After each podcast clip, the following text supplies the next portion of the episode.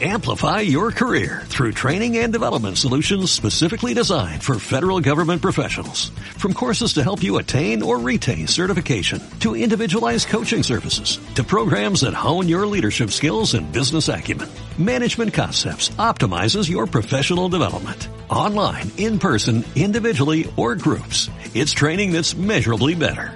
Learn more at managementconcepts.com. That's managementconcepts.com. Tecnología y Trading, episodio número 100. Número 100 ya.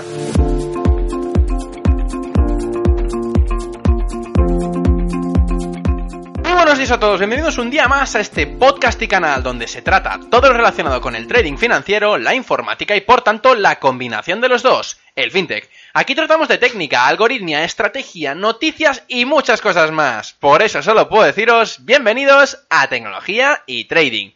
Programa número 100 en este lunes 8 de mayo. Bueno, ya por fin el número 100. La verdad es que no me esperaba, al principio de todo, poder llegar a esta cifra tan mágica. He pasado de los dos números a los tres. Y bueno, no sé dónde llegará esto de los podcasts, no sé realmente qué me deparará en el futuro eh, los, las entrevistas, los programas, si habrá nuevas secciones, lo desconozco totalmente y es una cosa que me gusta, es decir, una cosa que no espero, una cosa que tengo que planificar durante el futuro y que bueno, realmente no sé dónde llegará, así que esto me gusta. Hay mucha gente que no, no le gusta porque no es su, su, zona de confort o algo, bueno, pero a mí me emociona no tener esa zona de confort, al menos en este proyecto. Bien, pues antes de nada explicaros que en ferrampe.com tenéis cursos a tiempo real de todo, absolutamente todo relacionado con las finanzas. En este caso, he sentado las bases de momento del trading, explicando cómo funciona un broker por dentro, explicando qué es el sistema financiero, qué productos financieros pueden tener, qué indicadores se utilizan a nivel técnico y qué diferencias hay entre la parte técnica y la parte fundamental en el trading a diario. Aparte, estoy empezando a hacer los cursos de backtesting y optimización de sistemas algorítmicos para la plataforma MetaTrader 4, aparte de hacer el curso de programación básica de MetaTrader 4. Es decir, para aquellos que no sepan programar o que saben muy poco o que incluso saben programar pero en otros lenguajes, bueno, les explicaré de forma amena y de forma sencilla qué tienen que hacer para desarrollar sus indicadores, sus scripts y sus propios robots de trading. Esto lo explicaré seguramente en un par de, de, cursos, ya que en uno, en cinco vídeos, en cinco capítulos, es bastante limitado, pero bueno, eh, poco a poco lo iré haciendo, iré colgando y os iré informando absolutamente de todo. Como digo, ferrampe.com, allí encontráis toda la información de todos los cursos, aparte de las cápsulas que he ido añadiendo hasta ahora.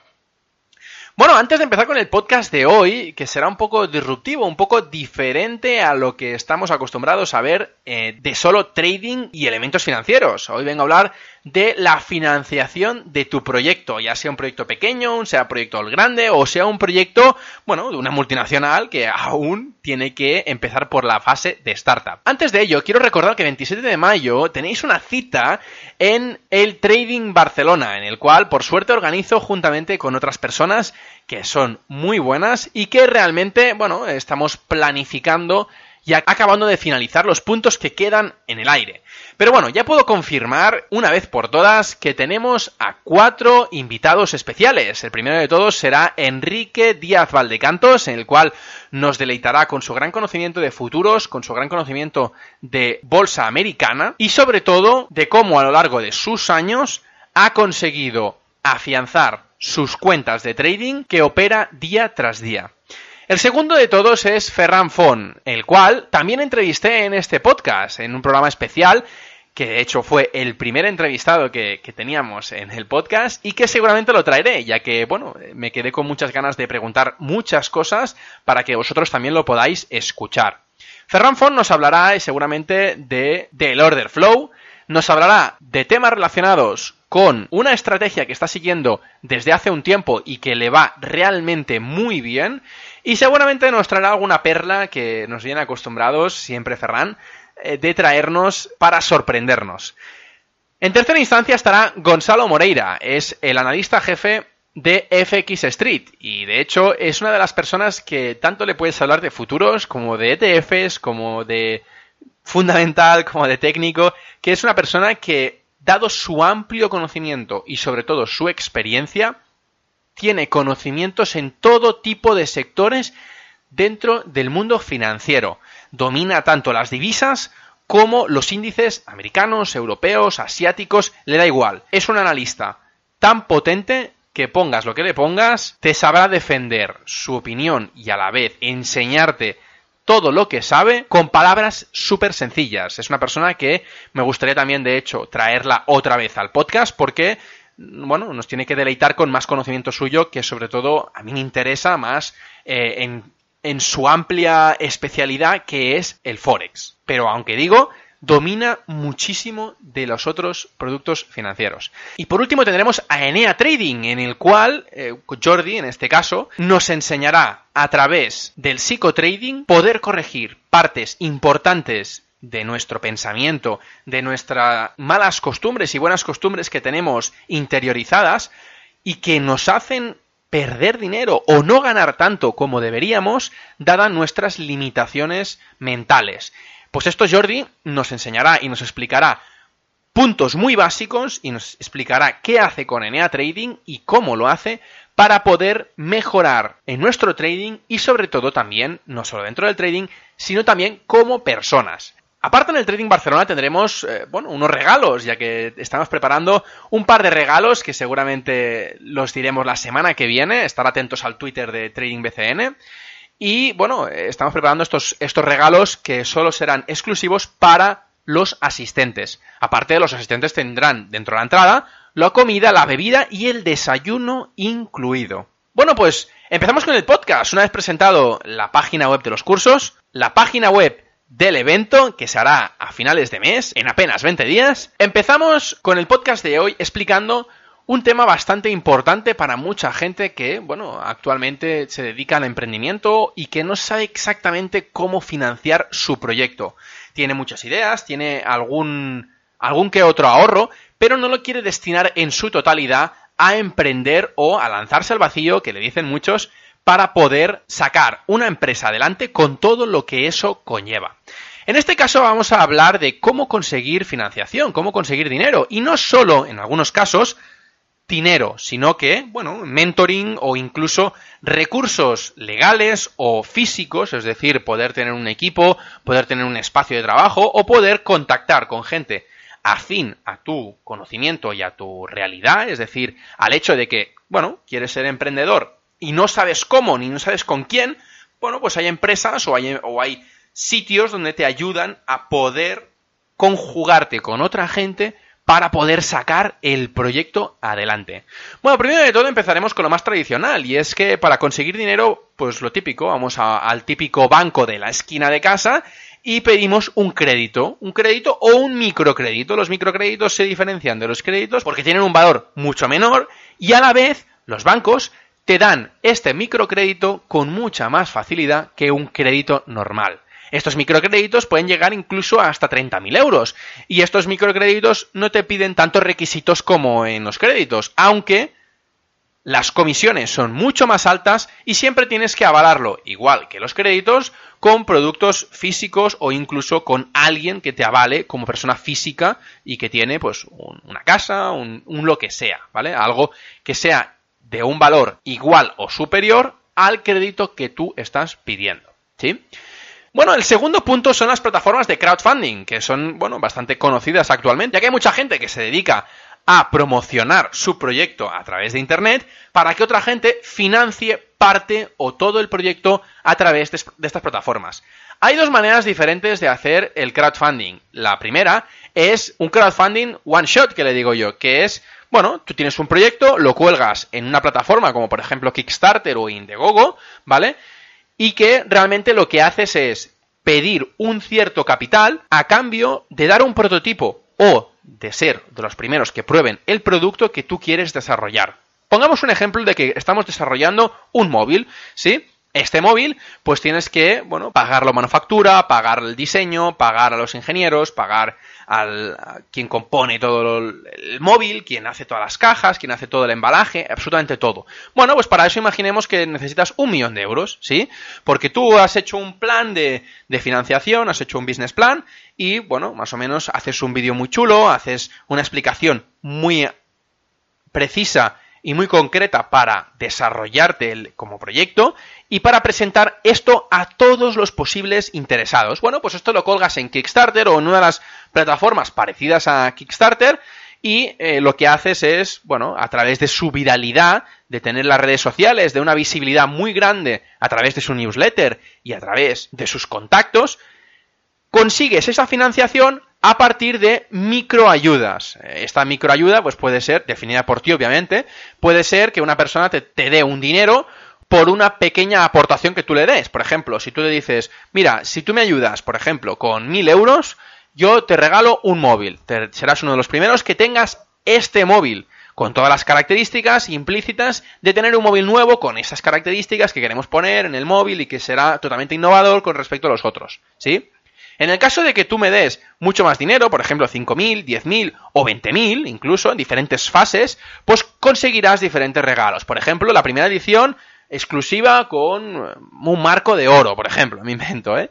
Y con ese capital, que será mucho mayor al primero, tendremos mucho más beneficio para nuestro proyecto, pero a cambio le tienes que dar algo de valor más interesante que en la primera que en la primera contribución, es decir, que cada vez que subamos la contribución eh, de la gente, es decir, que estamos buscando más contribución, más gente que pague, bueno, pues tendremos que, uno, acotar el número de gente que queremos que pague esa cantidad de dinero, por ejemplo, la gente que quiere eh, poner 10.000 euros para la creación de este móvil, pues recibirá una serie de regalo muy diferente a las que ponen 50.000. Pero también tenemos la posibilidad de limitar el número de personas que puedan acceder a este patrocinio, a esta contribución. ¿Sí? También cabe decir que hay especializaciones, es decir, que no solo hay tan abierto como Kickstarter o Indiegogo, sino que simplemente se dedican a unos proyectos de investigación muy personales o muy generalizados en cuanto a ciencia, por ejemplo, Experiment, en el cual me llama la atención, ya que funciona exactamente igual que Kickstarter, que, bueno, Kickstarter como una plataforma de crowdfunding, te cobran un tanto por ciento de la financiación si llegas a, la financiación que pides. Es decir, en el caso de los móviles, como decíamos antes, si pedimos una financiación de un millón de euros en dos meses, por ejemplo, en el caso de que en esos dos meses hayamos obtenido ese millón de euros o superado incluso, nosotros tenemos que pagarle el 5% a Kickstarter por todas las ventajas que tiene asociado. Pero cabe tener en cuenta que si en esos dos meses no hemos conseguido ese millón de euros, tenemos que tener en cuenta que devuelven a cada contribuidor todo el dinero que hayan puesto. Y por tanto, nosotros nos quedamos sin financiación para el proyecto. Por eso, los proyectos de Kickstarter están muy bien presentados, muy viralizados a través de las redes sociales para poder llegar lo antes posible a la financiación que se estipula. Otro caso del crowdfunding, de plataformas de crowdfunding, es un crowdfunding recurrente. En este caso tenemos la archiconocida Patreon, en el cual cobran un 5% como Kickstarter, pero la diferencia abismal con Kickstarter es que es recurrente. Está diseñado para artistas, ya sean músicos, ya sean escritores, poetas o incluso youtubers, que hacen un producto constante y que por ese producto lo que piden es una contribución mensual o semestral o semanal incluso a través de la plataforma.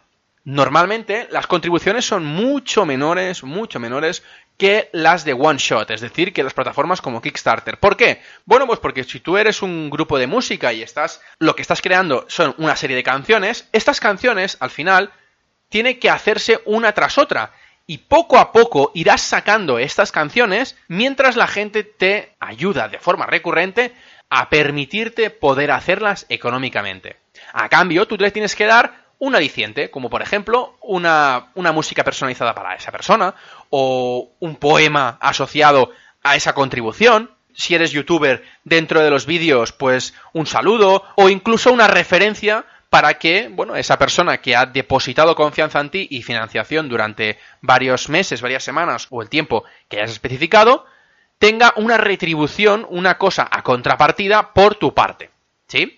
Bueno, pues el tercer tipo de financiación son los también bastante conocidos angel investors. Los angel investors son particulares o empresas que se dediquen a financiar proyectos a partir de un porcentaje del proyecto.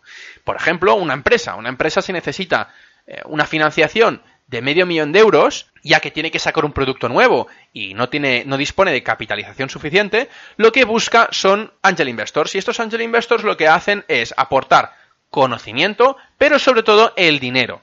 Les presentan unos proyectos a varios angel investors y ese proyecto lo que hacen es conseguir financiación a través de lo que se dicen las rondas de financiación para poder crecer mucho más rápido en cuanto a equipo de personas, grupo de personas para desarrollar el producto, a la vez que mejoran toda su infraestructura para ir creciendo poco a poco. Esto también lo hacen el cuarto punto, que son las incubadoras de empresas. Lo que hacen es acelerar el crecimiento de la startup y les intentan asegurar el éxito de estos, es decir, esas startups, rodeándolos a partir de recursos diferentes, ya sea financiación, ya sea a partir de un espacio físico para trabajar con el grupo, ya sea a través de mentoring o todo lo que necesiten. Normalmente estas incubadoras de empresas tienen tres fases muy diferenciadas. Sobre todo la primera, que es la preincubación, que es una revisión y puesta a punto del plan de negocio para poder hacer el proyecto atractivo para los inversores. El segundo punto es la fase de incubación, donde el proyecto se lleva a cabo y se lleva a una fase real, a un estado donde ya empieza a facturar. El tercer punto, y más importante creo yo, es el post-incubación, que básicamente es la monitorización del proyecto y sobre todo dar valor a las partes donde se le puede sacar más jugo, más beneficio para la oportunidad de que estos inversores que han apostado y que te han ayudado en esta incubadora de empresas les pueda retribuir a nivel económico, si hace falta, o a nivel porcentual de la empresa, a cambio de lo que te han ido ayudando a lo largo de las tres fases y del tiempo. También tenemos las aceleradoras de startups, no confundir con las incubadoras, aunque tienen bastante parecido. Estas transforman pequeñas empresas, ideas o incluso proyectos para llevarlos a un punto mucho más alto, es decir, incluso a una multinacional. Lo hacen a través de mentorización, les ayuda con partes técnicas, con partes legales y sobre todo con emprendedores, es decir, les, les hace networking de emprendedores de éxito que ya han tenido empresas de gran nivel. Y eh, claro, esta gente les ayuda explicándoles los errores que han tenido ellos para que los intenten evitar al máximo y poder crecer lo antes posible. Estas aceleradoras al final tienen lo que se les dice la Demo Day, que es donde se presenta delante de inversores para levantar rondas de financiación privadas. Estas empresas, estas empresas en la Demo Day es el día clave, ya que es donde tienen que levantar la financiación de este capital. Y si no tienen este capital, no pueden seguir con los proyectos. De hecho, estos proyectos se dice que solo es un 3% de las empresas que se presentan las que consiguen la financiación suficiente como para proseguir con el proyecto. Eso quiere decir que son altamente competitivas y sobre todo buscan el talento nato y el, potencial de las personas para sacar el mayor partido de ellas. Uno de los principales puntos importantes aquí es que las aceleradoras tienen un timing, es decir, se ponen unos objetivos económicos y a la vez temporales para hacer que el proyecto salga adelante ya sea tres meses, ya sea seis meses. Pero si en el plazo no ha salido como esperaba, es decir, si en estos seis meses no se saca la financiación o no se empieza a valorar el proyecto como debería, porque no, no da suficiente dinero como para mantenerlo, o los, o los inversores privados ya dejan de capitalizar la empresa, bueno, pues simplemente se cierra el proyecto y se desestima. Como ejemplo de aceleradoras de startups tenemos Grupo Intercom, La Guaira, Connector o Seed Rocket. En los comentarios del programa pondré los, links a cada uno por si le queréis echar un vistazo a cada uno de ellos. Por otro lado tenemos también las Venture Builders, que buscan oportunidades que han funcionado en otros países y que lo, lo, que hacen es importarlo al país de la Venture Builder. Por ejemplo, si tenemos un proyecto que funciona muy bien en Australia o un proyecto que funciona realmente bien en Estados Unidos, pero aquí en España o en Europa no, no existe aún, lo que hacen que es, bueno, copiar y estudiar bien el modelo de negocio allí, es decir, en el país donde funciona muy bien, donde ya hay empresas que capitalizadas están mucho más alto de lo que uno se piensa, es decir, que tienen rondas de financiación de millones de dólares o millones de euros y que realmente el proyecto se puede importar para tú hacerlo en España, las Venture Builders lo que hacen es estudiar estos modelos de negocio, ver si son viables en España y a partir de eso financiar a un grupo de personas poniendo ellos la idea a cambio de un gran porcentaje de accionariado. Por ejemplo, tenemos tres destacadas aquí que son Núcleo Venture Builder, Anti Venture Builder y Rock Labs Venture Builder. Claro, todas estas son de diferente tipología, algunas más tecnológicas que otras, pero todas encaradas al mismo sector, es decir, a importar ideas de fuera, crearlas en el propio país, en este caso España, y que cuando las otras empresas que vayan creciendo fuera, por ejemplo, en Estados Unidos, imaginemos que, tenemos una empresa bastante importante y que ha funcionado muy bien y que creemos que importando el modelo de Estados Unidos a España funcionará muy bien, bueno, pues si esa empresa ha funcionado también en Estados Unidos, que se expande a Europa y más concretamente a España, como ve un competidor tu empresa, bueno, una de dos, te puede comprar o te puede competir. Normalmente estas empresas lo que hacen es comprarte. Y es aquí donde las empresas de Venture Builder consiguen más financiación de vuelta, es decir, donde consiguen retomar el capital que han apostado, en cuanto a tiempo también, y mentoring durante el tiempo de creación de esta empresa. Es decir, cuando la empresa grande viene a España y se encuentra con un competidor que hace exactamente lo, lo mismo que tú, pero a la vez ya tiene gran mercado hecho y muchos clientes y generando dinero, no tiene más remedio que una de dos, o no instaurarse, o otra es que simplemente te absorben, te compran y las Venture Builders consiguen el dinero suficiente como para seguir haciendo este modelo con otras empresas y otras ideas. Por último, que es la que a mí también me gusta mucho, es la Lean Startup, que es con unos recursos más bajos que tiene la persona, inicia un proyecto en grupo o en solitario, mientras comparte tiempo con otros proyectos, como por ejemplo trabajar para terceros o para otros proyectos de emprendimiento. Por ejemplo, si tenemos unos ahorros en el banco, ya sea de un familiar, tuyos propios o de un amigo, y tienes una gran idea, bueno, simplemente les propones, oye, tengo una idea, creo que podría funcionar, te la comento y si te interesa, me capitalizas un poco y con los mínimos recursos posibles, eh, desde casa, con tu ordenador de siempre, con tu conexión a internet, con tus amigos o en una biblioteca, es decir, consiguiendo reducir al máximo los costes de financiación de la Lean Startup, intentas conseguir tirar adelante el proyecto sea como sea, para que una vez montado vayas a un angel investor y consigas financiación pero con el proyecto ya montado. ¿Sí? Claro, esto lo que hace es que no tienes que dar participación alguna a nadie, pero en contrapartida vas mucho más lento en primera instancia y en segunda instancia, que es lo más importante, no consigues mentoring ni networking por parte de nadie. Es por eso que, bueno, depende del proyecto que sea, recomiendo una aceleradora de startups, una Venture Builder, una Lean Startup o directamente una incubadora de empresas. Bueno, pues hasta aquí el podcast de hoy, ligeramente diferente, pero enfocado a todas aquellas personas que quieran iniciar un proyecto y que, bueno, que les incito a que se lancen a hacerlo. Porque mira, sin ir más lejos, yo empecé el podcast con una finalidad muy concreta y a partir de todos estos podcasts me he dado cuenta que, ostras, eh, me está gustando mucho esto de hacer podcast, le veo potencial, ya llevo 100 programas cuando, insisto, ni me lo imaginaba, y bueno, eh, al final les quiero incrementar las ganas a todos los emprendedores o toda la gente que tengan estas ideas para superar sus propias barreras, superarse a sí mismo y sobre todo incrementar sus ganas de hacer algo grande, algo, algo potente, algo que les guste y que les emocione. Todo lo contrario de estar parado, básicamente.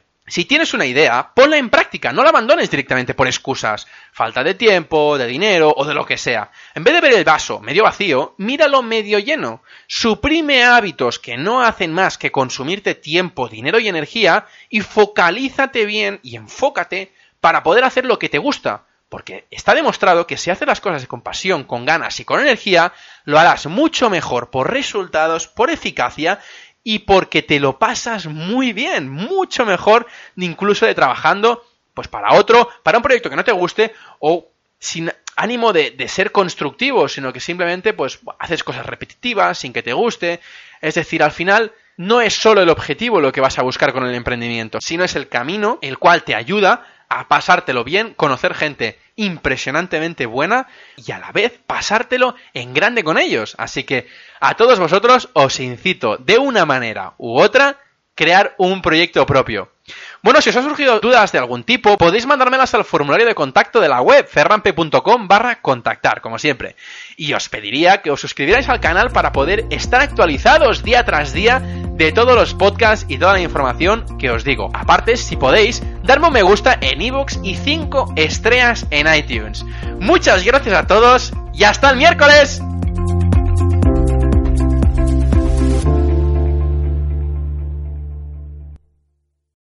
Amplify your career through training and development solutions specifically designed for federal government professionals. From courses to help you attain or retain certification, to individualized coaching services, to programs that hone your leadership skills and business acumen, Management Concepts optimizes your professional development. Online, in person, individually, or groups. It's training that's measurably better.